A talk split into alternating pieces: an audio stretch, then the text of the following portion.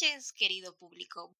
Desde mi hermosa morada, desde mi cálida casa, les envío un hermoso saludo, un cálido abrazo a todos ustedes los que cada jueves están esperando un nuevo episodio aquí en Visión Periodística. Para los nuevos oyentes, este canal difunde personajes relevantes en la cultura, así como hechos históricos y temas de debate para reflexión sobre la historia. En el último episodio, la semana pasada, se había analizado un poco, yo sé que quedó bastante corto, y si ustedes desean una continuación de este tema de los expresidentes que dejaron marca en los países de América Latina, pueden comentar a través de mi cuenta de Instagram o mi cuenta en Facebook arroba una mar este también es un tema que quisiera comentarles para que no se vayan a confundir con tanta cosa. Aparte del canal de visión periodística, tengo un contenido secundario que se llama Una pan de mar. Lo pueden encontrar en YouTube, tal cual, todo junto en minúscula, Una pan de mar, o a través de las diferentes redes sociales como Instagram, Facebook, Twitter, ¿vale? Yo tenía mis cuentas de visión periodística, aparte de la de Una pan de mar pero he decidido que todas las publicaciones de Una Panda en Mar y de Visión Periodística van a estar en una sola cuenta, que es la cuenta oficial Una Panda en Mar.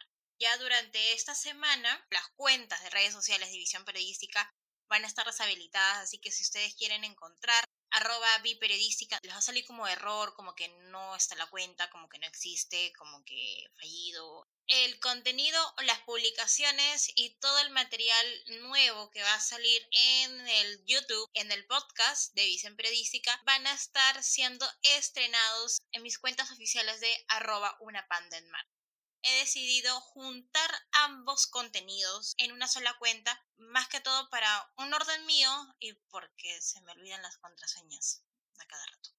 Pueden seguirme, pueden comentar las publicaciones, las fotos que estoy publicando y estaré continuamente publicando acerca del contenido. Querido comentarles acerca de este cambio radical que estoy teniendo en redes sociales. Vamos con el tema de hoy. Vamos a tocar a un personaje, Teresa de Calcuta analizar puntos clave en cuanto a lo que ella hacía.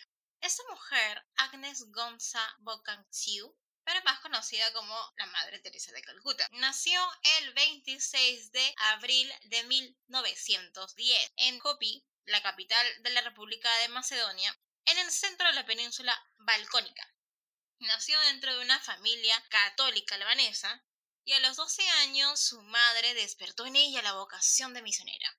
Conmovida por las crónicas de un misionero en Bengala, decidió abandonar la ciudad natal y viajar hasta Dublín a la edad de 18 años para profesar en una congregación de Nuestra Señora de Loreto. Culminó sus votos y pasó a la ciudad de Calcuta, con la que la identificamos con el nombre de Teresa de Calcuta realizó su entrega de vida a los más necesitados, a los más pobres, en obviamente la ciudad que les estoy comentando, Calcuta.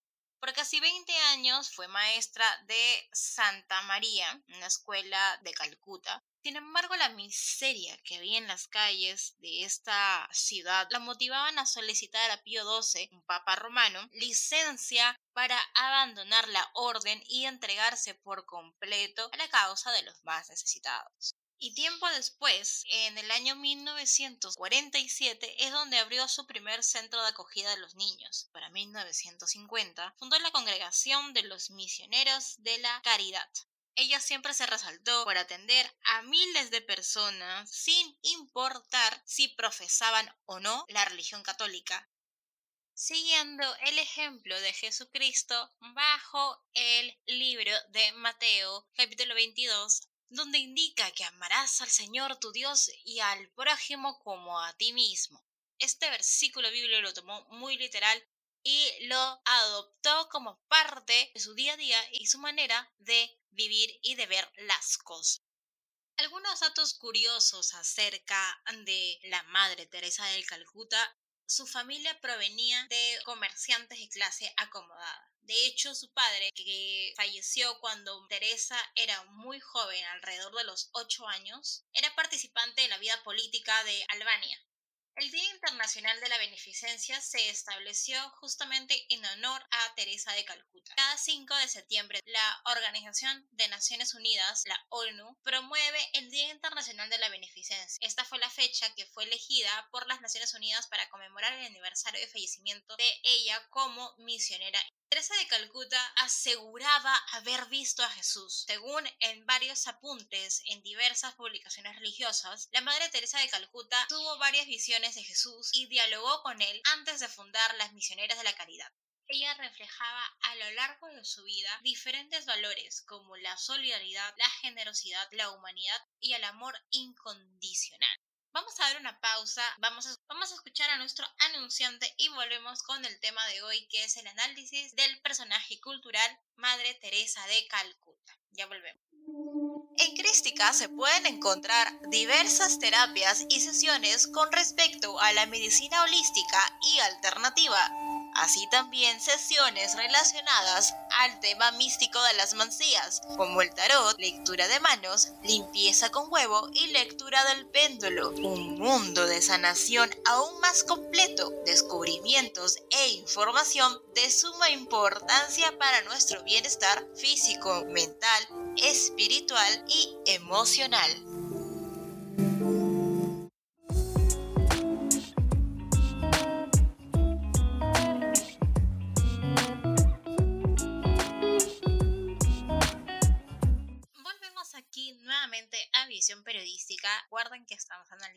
Sobre la Madre Teresa de Calcuta.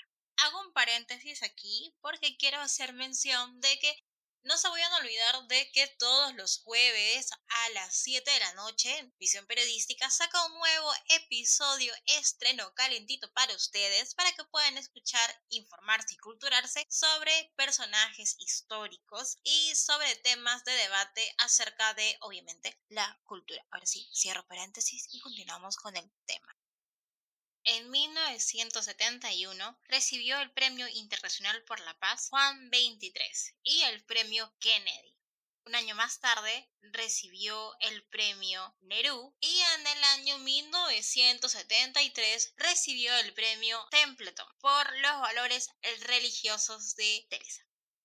Durante los siguientes años, 1978, 79, 83, 84 y 96, recibió más premios como el Premio Nobel de la Paz, el Orden del Mérito del Reino Unido, la Medalla de Oro del Congreso de los Estados Unidos y entre otros premios. Algo que podemos resaltar, a lo largo de toda su vida, ella demostró ser un defensor de los que no tenían voz. El mensaje de esta mujer era sumamente sencillo. Ella tocaba a los leprosos y se hizo cargo de los enfermos de SIDA, algo que me hace también recordar la demostración de cariño y compasión de la princesa Diana que abrazó a un pequeño de SIDA cuando todavía se tenía este rumor, mala fama de los que padecen SIDA que con solo tocarlos te contagiaban.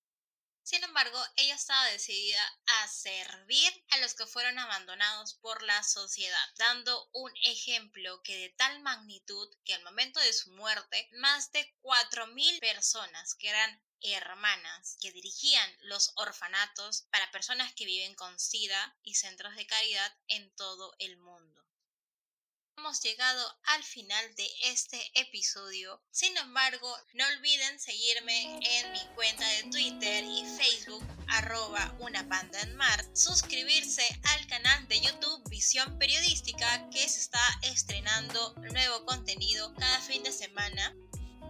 Nos vemos, o bueno, me escuchan siempre me equivoco, me escuchan la próxima semana en Visión Periodística. Como siempre, soy Marta, su servidora. Un beso a todos. Chau, chau.